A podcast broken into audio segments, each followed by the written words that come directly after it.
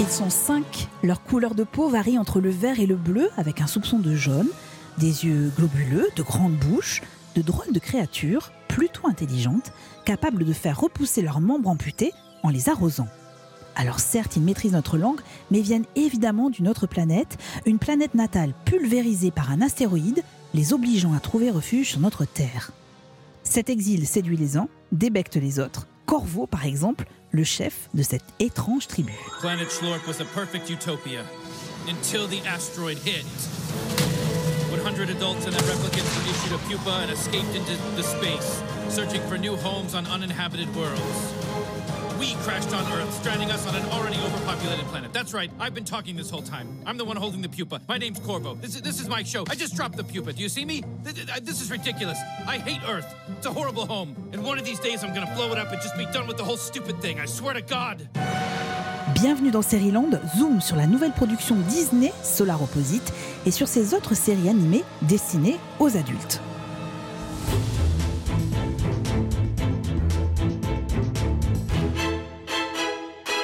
Land, c'est le podcast qui vous donne envie de regarder des séries de qualité. Je m'appelle Eva, je suis une enfant de la télé, biberonnée au dessin animé. Avec les années, cette fascination pour les films d'animation ne m'a jamais quittée. Les sorties ciné, quand il y avait encore des cinémas, de chaque long métrage estampillé Disney font toujours office de rituel. Un moment attendu comme une petite bulle d'oxygène me permettant de replonger dans des souvenirs d'enfance. Et puis sont arrivées sur nos écrans des séries d'animation réservées aux adultes. On y parle politique, sexe, beaucoup de sexe. Les images sont parfois violentes, sanguinolentes, mais au même titre que les autres fictions, elles nous racontent aussi quelque chose de notre société. Le 23 février, la plateforme Disney Plus lancera un nouveau service baptisé Star, un univers réservé aux grands avec des films, des séries fleurant bon la nostalgie comme Les Craquantes, Desperate Housewives ou Ugly Betty. Et puis, des séries exclusives comme Solar Opposite, nouvelle création animée, politiquement incorrecte et très drôle. L'occasion donc de se replonger dans les séries animées emblématiques pour adultes, avec mon équipe de série voir Clémence Olivier, Margot Barallon et Patrick Notre Voix on a revu notamment des épisodes des Simpsons, de Bojack Horseman ou encore de Monsieur Flap, de quoi rire et réfléchir.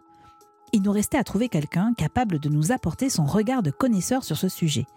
Il s'appelle David Alric, il est producteur, cofondateur de Bobby Prod et Bobby Pills, studio de création français, à qui on doit notamment Monsieur Flap, Les Cassos et d'autres séries dont il va tout nous dire.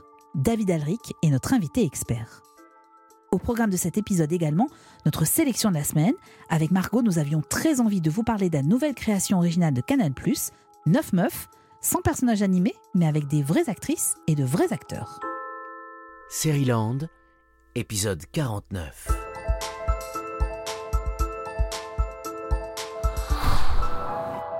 La série de la semaine.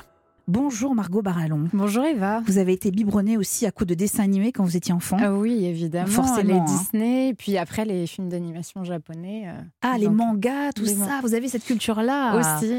Eh Mais en revanche, la série animée, c'est venu bien plus tard. Et la série animée pour adultes aussi. Voilà. Ça marche avec. Voilà. Bonjour David Alric. Bonjour. Merci de nous avoir rejoints. Vous allez nous raconter comment se porte le secteur des séries animées pour adultes. Oui. On va, on va répéter plusieurs reprises pour adultes. On va le comprendre aussi. Je ne connais que ça de toute façon, euh, je ne pourrais pas parler Vous avez été biberonné au dessin animé aussi oui, oui, oui, oui, oui, comme, euh, comme tout le monde. Quelle génération vous êtes? euh, Moi, je suis né en 80. Donc génération de Club, Dorothée, Oui, pas mal. Avec des films japonais, avec des dessins animés japonais. Oui, notamment. alors après moi c'était un peu particulier parce que j'ai vécu en, Côte d'Ivoire de 0 à 12 ans. Donc j'avais des dessins animés très en retard et j'en avais un par semaine. Un par semaine Parce que euh, là-bas, la télé, euh, le système de télé était peu développé à l'époque, donc il y avait une chaîne de télé, il y avait un ou deux dessins animés par semaine, donc euh, effectivement, ça avait beaucoup de valeur pour moi. Et celui qui vous a marqué? Alors, celui qui m'a marqué, paradoxalement, c'était vraiment un dessin animé fait en Côte d'Ivoire par une équipe d'Ivoiriens qui parlait vraiment du pays et ça avait une saveur, voilà, jamais vue ailleurs. C'était l'histoire d'un petit garçon avec son perroquet. D'accord. Je me rappelle plus le prénom. On va essayer de retrouver ça. Mais pour commencer, donc j'aimerais qu'on s'arrête euh, avant de parler de vos productions, euh, David Halric. J'aimerais qu'on s'arrête sur cette nouvelle série animée, donc qui s'appelle Solar Opposite, qui sera disponible sur Star, le, nouvel univers de la plateforme euh, Disney+.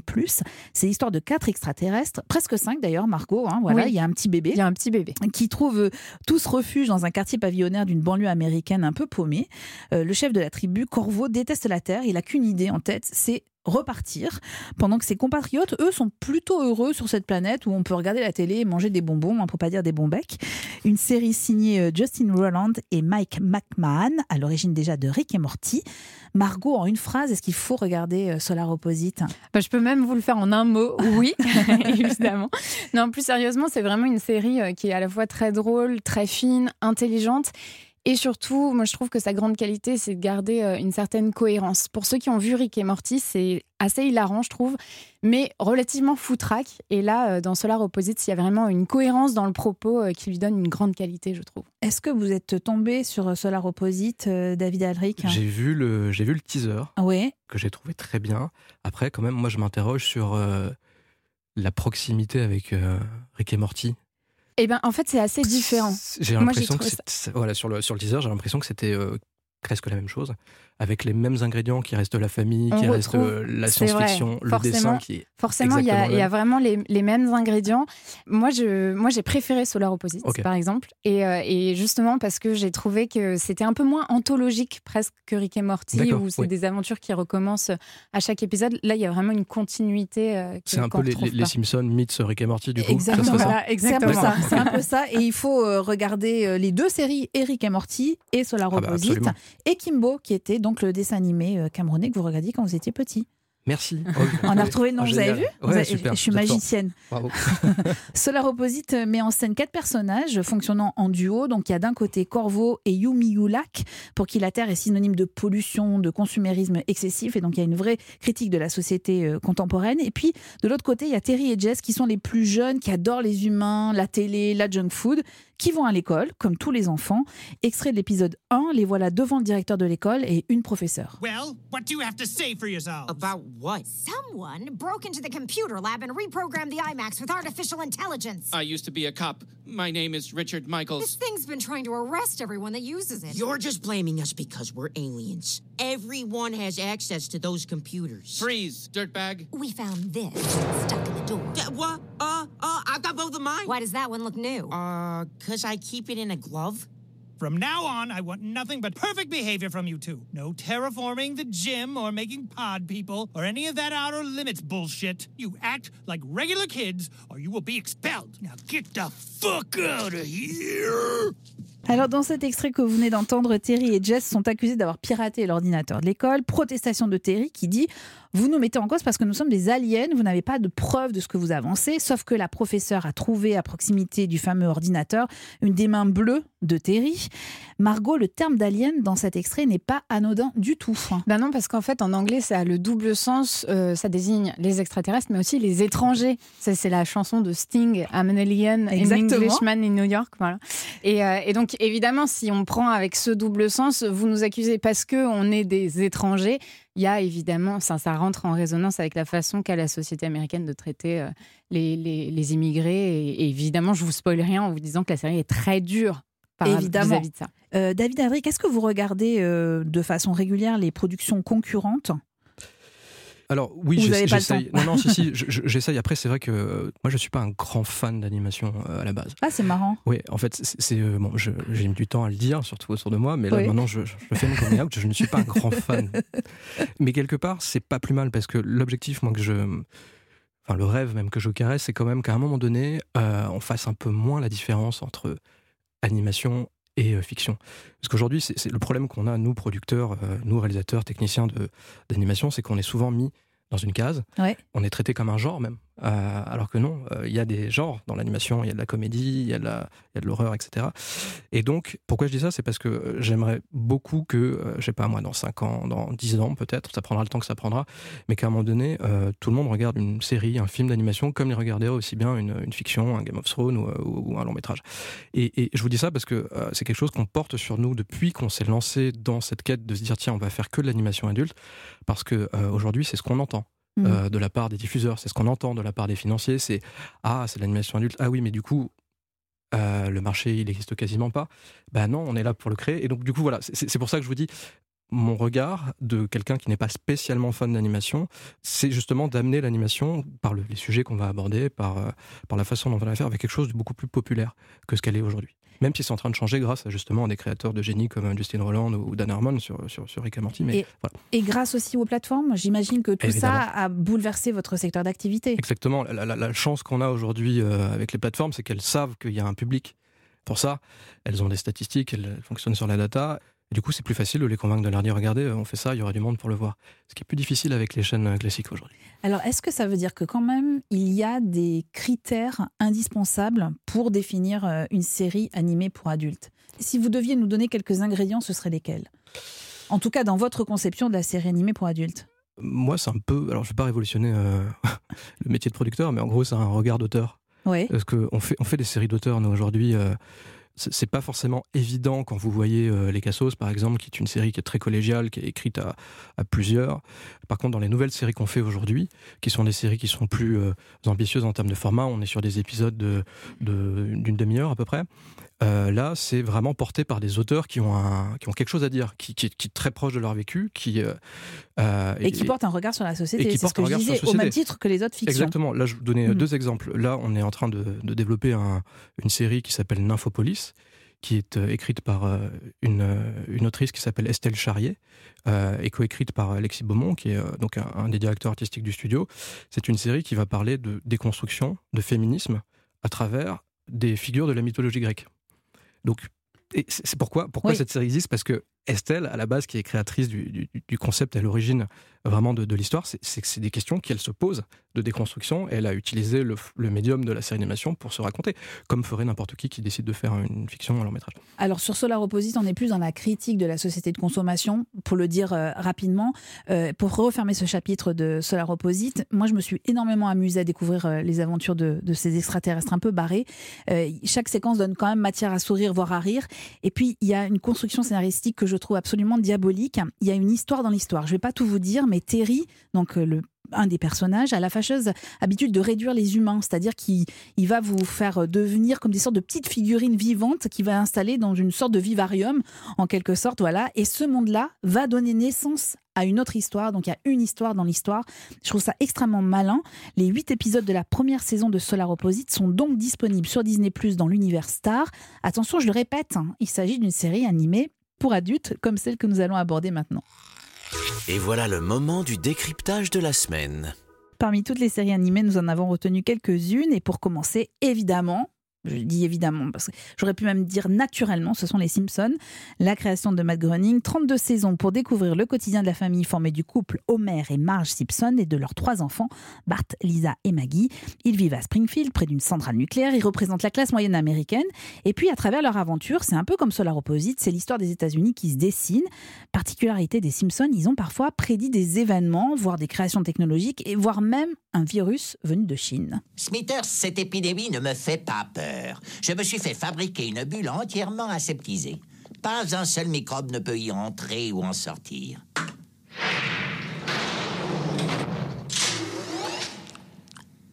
Bon sang, mais qui êtes-vous? Pas de panique, trouve une astuce. Je m'appelle Monsieur Burns. Oh, veut Le seul remède, c'est un bon repos. Tout ce que je vous donnerai ne serait qu'un placebo. Et où on peut trouver ces placebos? Dans ce camion, peut-être alors, ce que vous venez d'entendre, c'est un extrait d'un épisode qui date de 1992 et le virus vient bien de Chine à travers des cartons dans lesquels on importe des produits donc euh, venus de Chine. David Adric, c'est une référence pour vous, les Simpsons, même si c'est très éloigné de, de l'univers de vos propres productions? C'est une référence qu'on nous a imposée en fait. Dès qu'on voulait vendre une série, euh, on nous disait oui, euh, on veut quelque chose comme les Simpsons ou South Park. Ah, donc euh, non, c'est pas vraiment une référence parce que les Simpsons c'est vraiment écrit comme une comme une sitcom classique. Oui. Ils ont ils ont défini un genre. Euh, et nous, jusqu'à présent, on a commencé par faire des séries qui étaient beaucoup plus courtes. Donc en termes d'écriture, on était dans quelque chose de complètement différent. D'ailleurs, c'est ce qui, ce qui fait qu'on a qu'on a un peu galéré, c'est qu'on a dû réinventer un peu la roue en écrivant les, les, bah, les cassos, c'était du sketch. Euh, sur Monsieur Flap, on était sur un format très court, en même temps on feuilletonnant. On va en parler de Monsieur Flap, voilà. ouais, Donc, euh, c'est, une, oui, disons que c'est une série qu'on aime tous, mais c'est pas une référence qu'on a justement. Nous, on essaie de sortir de ça, parce que justement, on essaie de nous y mettre et euh, on veut pas faire que ça. Il y a dans, dans Les Simpsons, et en France, comme partout, il y a un truc qui est magique, c'est le pouvoir du doublage. Oui. Euh, les voix sont extrêmement importantes. Elles sont devenues quasiment aussi célèbres que, les personnages. Hein. Je pense notamment à, Philippe Etu et Véronique Augereau qui sont les voix d'Homer et Marge. Comment vous choisissez, vous, les voix de vos productions euh, animées? Il y a un casting? Comme pour euh, une vraie série. Alors, bah, je dis vraie série, comme pour une série avec de vrais acteurs en chair et en os. Tout à l'heure, ça m'a interpellé. Tout à l'heure, vous avez dit un, film avec des vrais acteurs ah et, beaucoup d'acteurs euh, de doublage justement. Ce sont des vrais acteurs. on, est, on est bien d'accord. Des vrais acteurs, effectivement. On est bien d'accord. Mais donc, du coup, pour répondre à votre question, Eva, le, le, le, casting, oui, le casting est très important et surtout, nous, on écrit avec les acteurs. Typiquement, une série comme Les Cassos ne serait pas ce qu'elle est aujourd'hui si les acteurs n'étaient pas intervenus très en amont. Je me permets de vous interrompre. Est-ce que vous pouvez nous dire en une ligne le pitch des Cassos? Parce que moi, je la connais, mais peut-être que les gens qui nous écoutent ne, savent pas encore ce que c'est. Les Cassos, c'est l'histoire d'une assistante sociale qui va recevoir dans son bureau plein de personnages de la, de la culture populaire qui ont chacun un vrai problème. Alors, on y trouve autant des personnages de dessins animés. Je pense à Candy, par exemple, de jeux vidéo. De et le lapin de la RATP. c'est mon épisode préféré. Exactement. c'est ouais, voilà, le lapin de la RATP. Alors, c'est marrant parce que beaucoup de gens nous ont dit oui, le lapin, mais euh, les non-parisiens vont pas comprendre. Et en fait, si, on comprend tous. Et donc, tous euh, ces personnages ont un vrai problème. Et donc, les comédiens, vous avez écrit avec eux les textes qui s'y réfèrent. Alors, dans, pour vous expliquer le processus exact, c'est que ça commence. Les cassos, au début, c'est quelque chose qui s'est écrit de manière très, euh, très spontané. Euh, euh autour d'une bière, en gros. Euh, à l'époque, on pouvait en prendre en terrasse de café. Et donc là où les, créateurs donc, posent les, bases d'une idée, et après, très vite, ça passe entre les mains des comédiens en cabine. Où là, pour les premières saisons, on passait énormément de temps à essayer de trouver la bonne voix.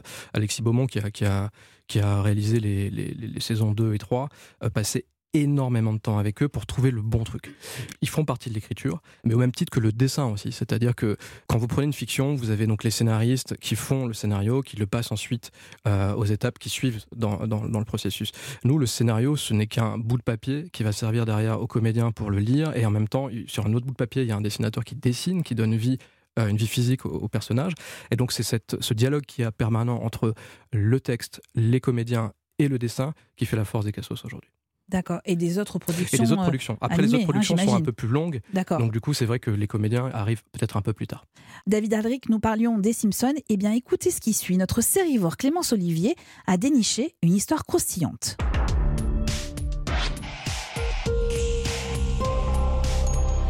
L'aparté de Clémence. Les Simpsons, c'est non seulement une série animée que tout le monde connaît, mais c'est aussi un générique culte.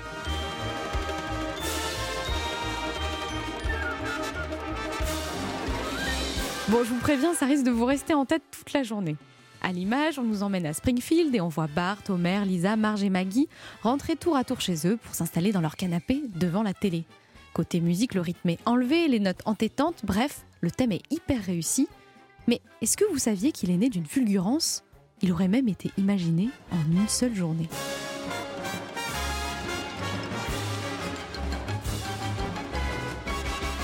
Mais avant que je vous explique comment ce générique a été pensé, il faut que je vous parle du compositeur qui se cache derrière.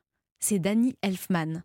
Alors, son nom ne vous dit peut-être pas grand-chose, mais dans le domaine, c'est une pointure. C'est lui qui a imaginé une partie des musiques de Batman de Tim Burton, de Mission Impossible, de Chicago, de Desperate Housewife. Il a gagné des Emmys, a été nommé aux Oscars. Bref, c'est une référence.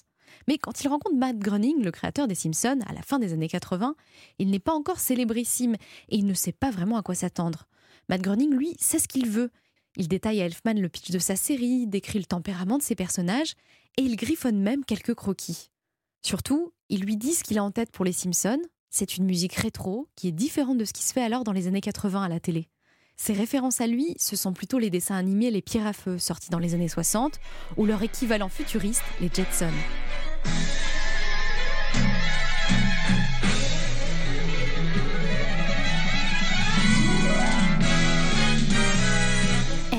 Adore cet univers et le générique des Simpsons lui apparaît quasi instantanément comme une évidence.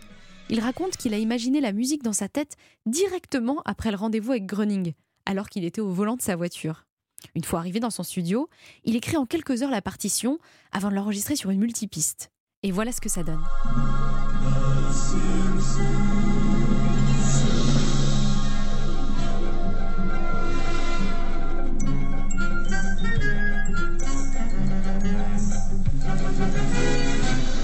Running et séduit. Il achète direct et n'apporte aucune modification. Elfman saute de joie sans savoir que Les Simpsons deviendra la série culte et satirique que l'on connaît. Une série qui compte aujourd'hui près de 700 épisodes. Plus tard, il dira que c'est la musique la plus simple qu'il ait jamais composée. C'est celle aussi qui lui rapportera le plus d'argent et de notoriété.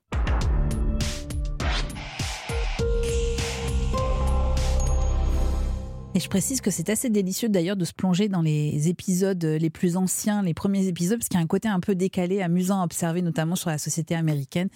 Euh, c'est vraiment très très bien et ça s'appelle Les Simpsons, vous connaissez. Et donc c'est sur Disney+. Du côté Netflix, Margot, il y a un autre héros très politiquement incorrect qui nous régale de ses aventures. Alors ça, c'est depuis 2014.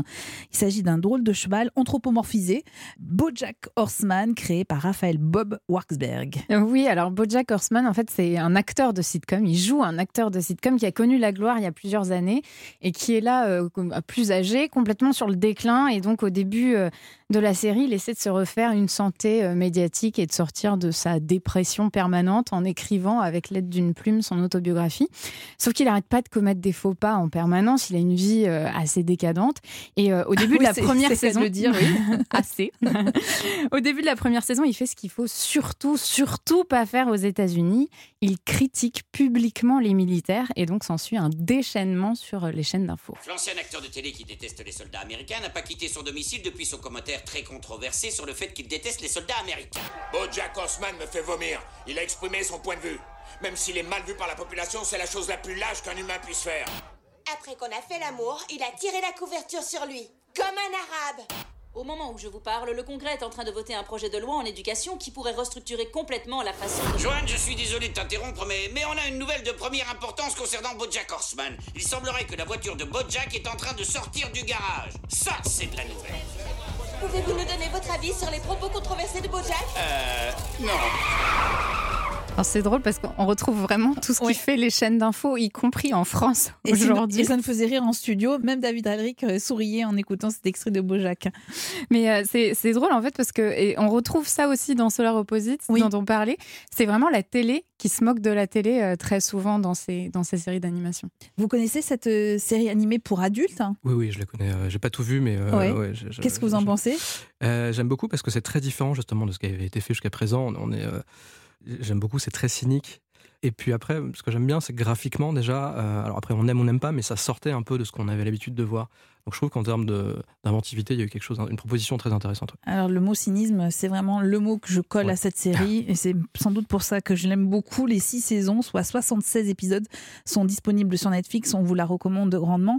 Évidemment, David Alric, vous êtes dans ce studio et on va parler de vos productions. On en a déjà dit quelques mots. Moi, je suis absolument fan de votre personnage, Monsieur Flap. Les trois saisons sont à voir absolument sur slash.tv. Et dès le générique, eh bien, Monsieur Flap est plutôt bien décrit. Monsieur pas une tête de cul. L'amour c'est pas facile quand tout le monde voit ton ami. Moi personnellement, je suis plutôt mal à l'aise avec ce genre de gars parce qu'il a un espèce de regard vitreux. Euh. Bah, on sent qu'il, bah, sent qu'il y a du potentiel, mais c'est. Ah, le mec à droite? Ah non, lui non. Euh, excusez-moi du peu, mais on voit son son anus là. Je dirais les gars un peu, tu sais, qui te violent là euh, dans le métro. Bon, là, ça va pas être la tarte. Hein. Je sais pas où il en est avec lui-même, mais je pense que là, il a un gros complexe. Alors, c'est marrant parce qu'on on s'était pas mis d'accord avec Margot sur les extraits qu'on allait prendre, mais là, ce qu'on vient d'entendre, donc c'est un extrait de la première saison de Monsieur Flap, mhm. euh, et c'était euh, une parodie. Enfin, vous critiquez à travers cet extrait euh, Christina Cordula. Pas elle, mais, pas elle, mais le système médiatique, voilà. Et donc, c'est encore la télé qui regarde la télé. C'est assez amusant. David Radrick, je vous laisse le soin de nous décrire physiquement Monsieur Flap. Alors, juste, je voulais préciser, nous, on n'a pas fait appel à Daniel Elfman pour faire la musique du générique. Ouais, si vous voulez, c'est marrant parce que les, extraits que vous avez choisis, en fait, c'est là où je me rends compte qu'on a tout fait maison. En fait, c'est euh, Brice et euh, Nicolas, qui sont les, créateurs du show, qui ont fait eux-mêmes la musique, qui l'ont composée. Les voix qu'on entend dans l'émission de Christina Cordula, c'est eux. Euh, donc c'est voilà, tout d'un coup je réalise qu'effectivement ils, sont, ils sont présents partout et que, et que ça donne justement cette identité très particulière à, cette série. Alors Monsieur Flap pour moi c'est assez simple, c'est une comédie romantique. Non, mais je, je sais que j'étais sûr que vous alliez. Non, c'était pas ça ma ah, question. Est-ce que vous pouvez me le décrire physiquement, ce ah, personnage? Monsieur Flap, c'est quelqu'un qui a un physique particulier. Euh, il est, euh, on va dire qu'il est monté à l'envers. Voilà. si vous prenez, alors faut être très très souple. Hein. n'essayez pas chez vous à la maison, mais en gros vous vous pliez en deux, mais comme si vous essayiez de toucher en fait vos pieds avec vos mains. Et, votre visage devient vos fesses. Exactement. Enfin, vos fesses deviennent vos visages. Votre visage, pardon. oui, c'est un peu technique, mais c'est ça. c'est ça. Et il faut être un garçon. Et il faut être un garçon, euh, même si on s'est beaucoup, beaucoup, posé la question d'avoir. Euh, vous avez vu les épisodes, euh, voilà. Donc on peut être aussi une. Il faut pas spoiler. Oui. Comment est né ce personnage? C'est-à-dire qui est la folle personne qui a pu imaginer cet homme?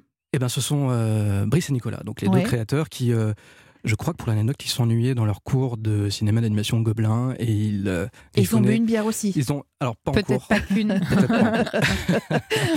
Mais en tout cas, voilà, ils, ont ils ont griffonné comme ça sur, euh, sur, sur leur papier pendant leur cours et le personnage est, né comme ça. Donc c'est vraiment un dessin, tout est parti d'un dessin. Et après, donc euh, ils ont eu envie d'en faire un, un, court métrage. Je crois qu'ils ont ils ont ils ont créé une famille autour de, de, Monsieur Flap, enfin une belle famille. et après, donc ils sont venus donc voir Bobby Prod. et là, il m'a montré des storyboards où on, sentait qu'on pouvait raconter quelque chose de très intéressant euh, avec ce personnage qui était donc euh, hors du commun. Et donc on s'est lancé. Euh, on a commencé à écrire une comédie romantique et on a eu la chance de, de convaincre France Télévisions là-dessus, qui contre toute attente nous a suivis sans émettre le moindre doute sur la faisabilité de, cette série sur le service public. C'est assez fou quand même. Oui, c'est gratuit, allez-y, regardez ça, c'est vraiment Exactement, formidable. ils nous ont suivis pendant trois saisons. Euh, non, on, a, vraiment eu beaucoup de chance. Il y a une nouvelle saison qui est, qui est dans les tuyaux ou non, pas pour l'instant, non. On, a vu cette série comme une espèce de trilogie euh, en trois parties, avec euh, chaque saison correspond vraiment à une étape de la vie de, de Philippe Flapp. Maintenant, les auteurs avaient envie de faire autre chose.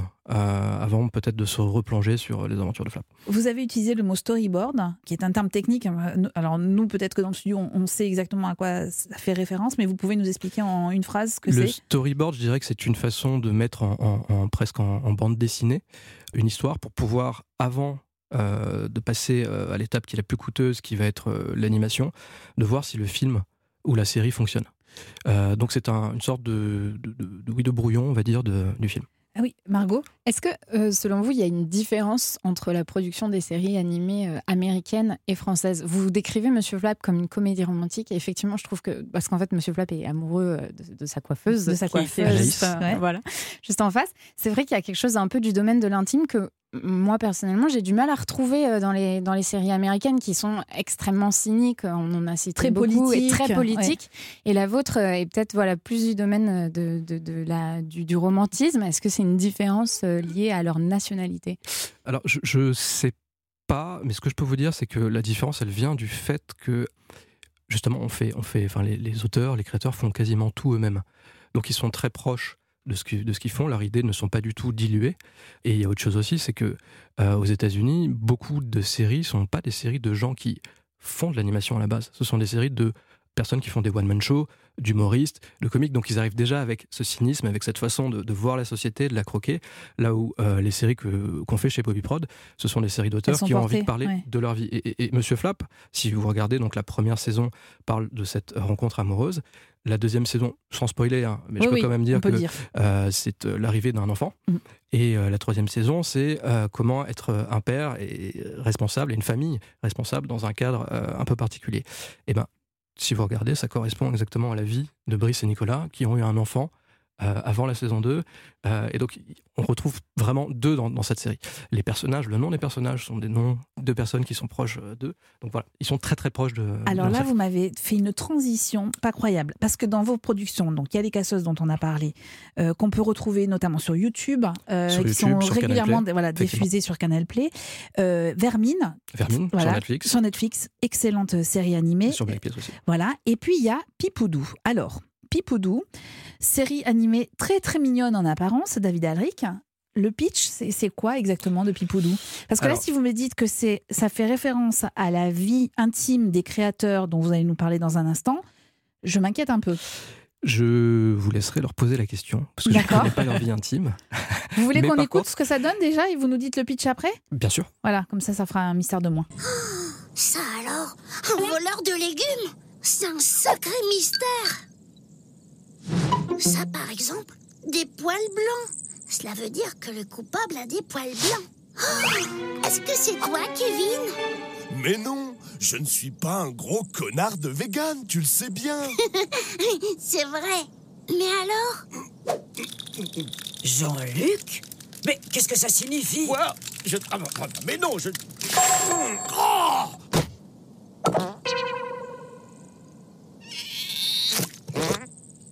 ça alors Il faut mieux mâcher vos aliments, monsieur Lapine. Et non, Pipoudou. Je ne crois pas que ces légumes soient passés par la bouche de Monsieur Lapine. Docteur Lachatte, vous avez la clé du mystère? Je pense plutôt que Monsieur Lapine a sélectionné des légumes ressemblant à des grosses verges en érection pour stimuler sa prostate par voie anale. Et là... Donc, ouais, il tout manque l'image quand même. il manque Oui, l'image, on est bien oui, d'accord. oui. On a ce ton pédagogique Voilà. quand même. Donc, dans les images, ce sont des animaux euh, dont on voit le sexe d'ailleurs. À chaque fois, il y a un cochon, il y a une éléphante, notamment dans l'épisode 2. Euh, donc, le docteur Lachatte, qui est une euh, très belle euh, siamoise. Je dis siamoise, mais je ne sais pas si c'est une chatte siamoise d'ailleurs. Voilà, mais avec très bien doté euh, d'attributs féminins.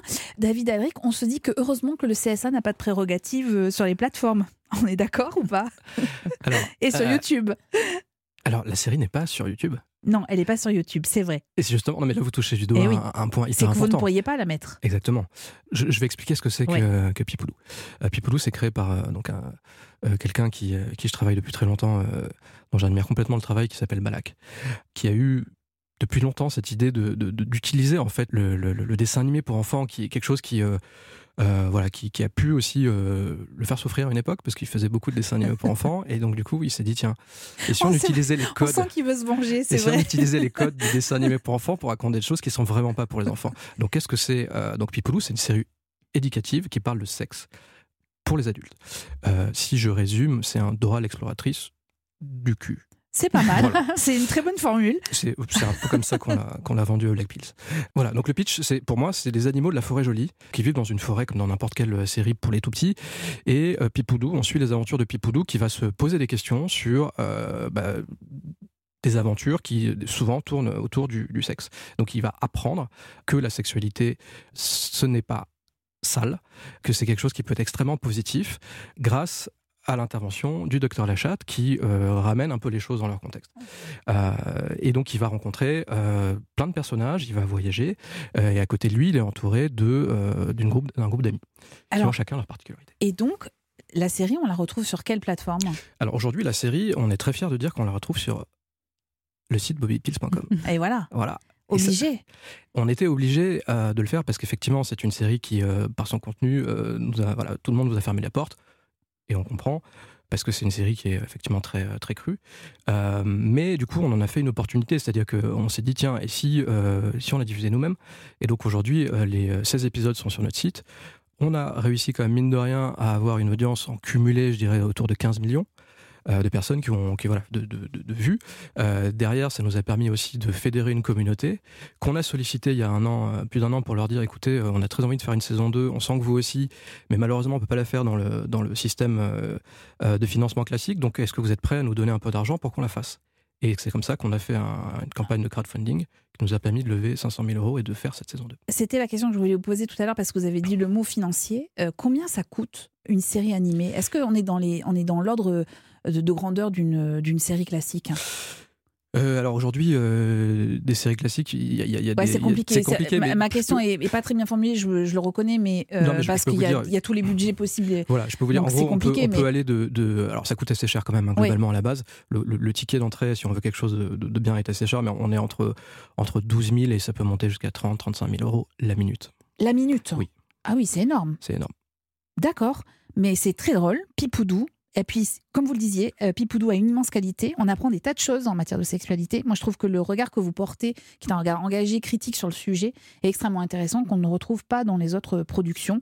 J'en connais aucune de, de série comme Pipoudou. Voilà, on est Ben, d'accord. c'est- bien l'idée, c'est ce qu'on cherchait à faire justement. Et je, je me permets juste de citer ce slogan de Balak que je trouvais génial et qui qualifie bien la série. Euh, Il disait que avec Pipoudou, on apprend que le sexe, ça peut être euh, salissant mais pas sale. Et je trouve que c'est assez, C'est pas mal. assez juste. C'est pas mal. On va la garder. Et puis on va garder Dora, euh, Dora l'exploratrice du cul. J'aime beaucoup cette expression. Euh, David Adric, il est temps de quitter ce monde des séries animées pour se concentrer sur notre sélection de la semaine. C'est la série à voir, notre recommandation. La découverte de Seriland. C'est la dernière partie de cet épisode de Land avec nos recommandations de la semaine. Ce sont les séries incontournables qui font l'actualité qu'on a regardées pour vous. Et avec Margot, nous avions très envie de vous parler de Neuf Meufs, la nouvelle création originale de Canal+, réalisée par Emma Decaune. Neuf instantanés de femmes qui vivent dans le même immeuble. Chaque épisode dure 10 minutes et se déroule dans un appartement euh, différent. On va aller d'ailleurs retrouver Lola. C'est une jeune adulte et face à elle, un homme travesti, la cinquantaine. On ne sait pas encore quelle est la nature de leur relation. Réponse dans cet extrait. Je suis triste, papa. Mais je sais, je sais. Les histoires d'amour, c'est toujours compliqué. Et puis, c'est pas compliqué, c'est chiant. Il y a quelque chose que je t'ai pas dit. Quoi? Tu sais pourquoi il m'a quitté? Comment ça, il t'a quitté? Je croyais que c'est toi qui étais parti. Non, c'est lui. C'est lui, mais il m'a dit que c'était mieux comme ça. Mais pourquoi il a fait ça, salopard Il se trouve trop vieux pour moi. N'importe quoi. Il a quel âge Il a ton âge Ton Simon Il a mon âge euh, Oui, enfin, il... il a deux ans de moins que toi. Et il dit que c'est trop. Et il dit qu'il m'aime, mais après il dit que c'est mieux s'il me quitte parce que sinon il va gâcher ma vie. Évidemment que c'est trop, évidemment qu'il va gâcher ta vie, il aurait pu penser plus tôt, j'ai envie de te dire. C'est qui ce mec? Tu l'as rencontré où? À la fac. Il pas en avance. C'est mon prof. Voilà, vous avez un condensé de 10 minutes en, une minute. Euh, vous avez beaucoup aimé cette série, Margot? Oui, oui, j'ai beaucoup aimé, j'ai beaucoup ri. Alors, on rit pas forcément d'ailleurs euh, toujours aux éclats comme euh, cet extrait est parmi les plus drôles, mais c'est plus une série légère, poétique et puis même mélancolique aussi parfois, puisque ça parle vraiment du désir féminin, de l'apprentissage aussi du sexe. Il y a tout un épisode avec une, une fille qui demande à sa mère, qui la bombarde de questions sur sa première fois sur l'orgasme. Et puis il y a aussi les déceptions amoureuses. Donc c'est une série qui vous attrape comme ça, en ayant l'air de rien raconter en plus, et qui tombe toujours juste, et qui finit voilà par euh, dresser un, panel assez large de, toutes les émotions liées à l'amour et aux sentiments euh, que peuvent ressentir les femmes, mais pas que, puisque donc il y a aussi il y a des aussi des personnages masculins, exactement, dont un joué par Philippe Catherine, qui est absolument incroyable, qui apparaît dans trois épisodes différents, et, euh, et c'est vraiment une jolie réussite qui en plus est très très bien interprétée. À part Aïssa Maïga, qui est l'actrice la plus connue, qui joue d'ailleurs un rôle génial de femme premier qui, fait, épisode, qui fait déborder sa baignoire pour créer un dégât des eaux chez son voisin du dessous, dans l'espoir de le pécho. Euh, donc j'aime beaucoup ce personnage. Et tout ça en 10 minutes. voilà. Mais à part elle, c'est vraiment des actrices qui sont pas connues, mais qui sont toutes euh, super lumineuses. Euh, moi, j'ai vraiment adoré. Alors, je suis d'accord avec vous. Dans l'extrait qu'on a entendu, c'est Solène Rigaud, qui est une jeune actrice qui est formidable, qui est face à Charlie Dupont, qui est un, un comédien extra, qui est belge, que j'aime beaucoup, que vous pouvez voir en ce moment dans La faute à, dans la faute à Rousseau. Euh, et la jeune fille dont vous parliez, Margot, donc qui pose beaucoup de questions à sa maman sur la vie sexuelle, c'est la fille d'Emma Decon, voilà, qui est face à Mademoiselle Agnès, qu'on découvre comme comédienne. Et ça aussi, c'est une des réussites de Neuf Meufs, c'est à voir sur mycanal.fr. Mais pour terminer cet épisode de Land, eh bien la parole est à notre invité expert. Le crush de l'invité. Et oui, David Alric, nous terminons toujours avec le crush de l'invité, c'est-à-dire votre coup de cœur. Et je partage votre enthousiasme pour la série Validée, qui est à voir également sur MyCanal. Série estampillée Franck Gastambi, dans laquelle on découvre la naissance d'un surdoué du rap, euh, Clément, interprété par Attic. Alors Attic, c'est un vrai rappeur dans la vraie vie. Et depuis des années, il envoyait des sons à Mastar, qui est un autre rappeur très connu, qui ne lui a jamais répondu. Et puis ils vont se retrouver dans un studio de radio et Clément, eh bien, il va pas se démonter face à son idole. Bah, en fait, Mastar, je lui ai envoyé la maison, mais il m'a jamais répondu. Bah, c'est peut-être l'occasion euh, de lui montrer un petit peu ce que tu vaux maintenant, non Qu'est-ce que t'en penses Mastar, est-ce que, est-ce que t'es, tu serais d'accord? Il a dit qu'il était chaud, il est monté. T'es chaud, on te balance une instru? Ouais, on peut essayer, ouais. Ok, allez, c'est parti, instru maintenant.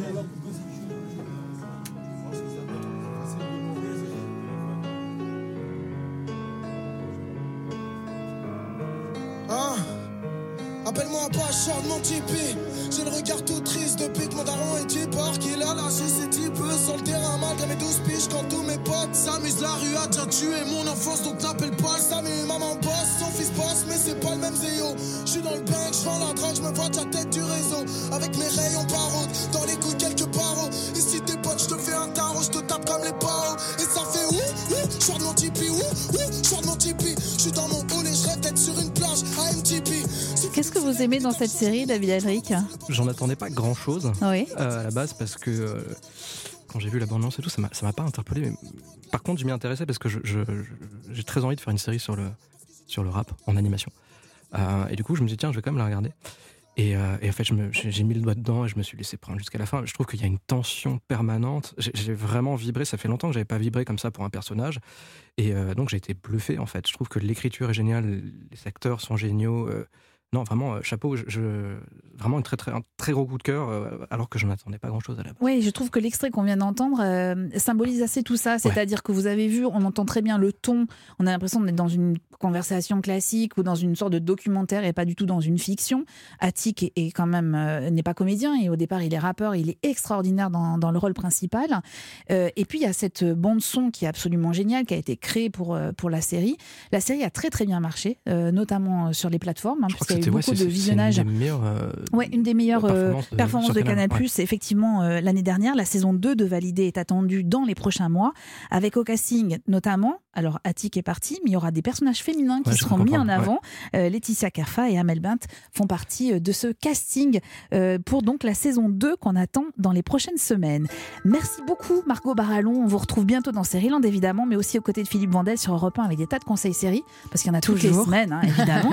et puis merci infiniment euh, David Alric de nous avoir rejoints pour cet épisode. On attend vos prochaines productions chez Bobby Prod et chez Bobby Pills. Ben, merci beaucoup de m'avoir invité, d'avoir euh, posé un peu ce projecteur sur l'animation adulte. Ça fait beaucoup de bien. qui parle aussi de sujets de société comme toutes les autres séries. hein. Donc on en reparlera évidemment au cours de la saison.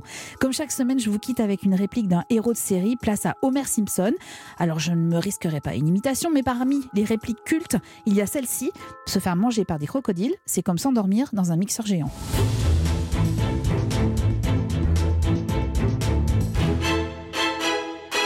Prochain épisode de Série-Land, je vous propose un grand entretien avec la comédienne Sonia Roland. Elle est l'héroïne des nouveaux épisodes de Tropique criminel à voir sur France 2. Elle est également très engagée dans la défense de la diversité sur nos écrans.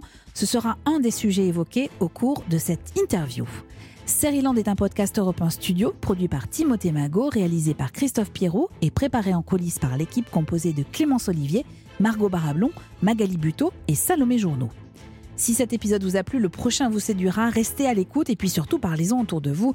Commentez, faites-nous part de vos retours. Vous pouvez aussi nous attribuer des étoiles sur les plateformes de podcast. Et le groupe Facebook de Seriland est là pour vous aussi. Attention dans Seriland, la règle ne change pas.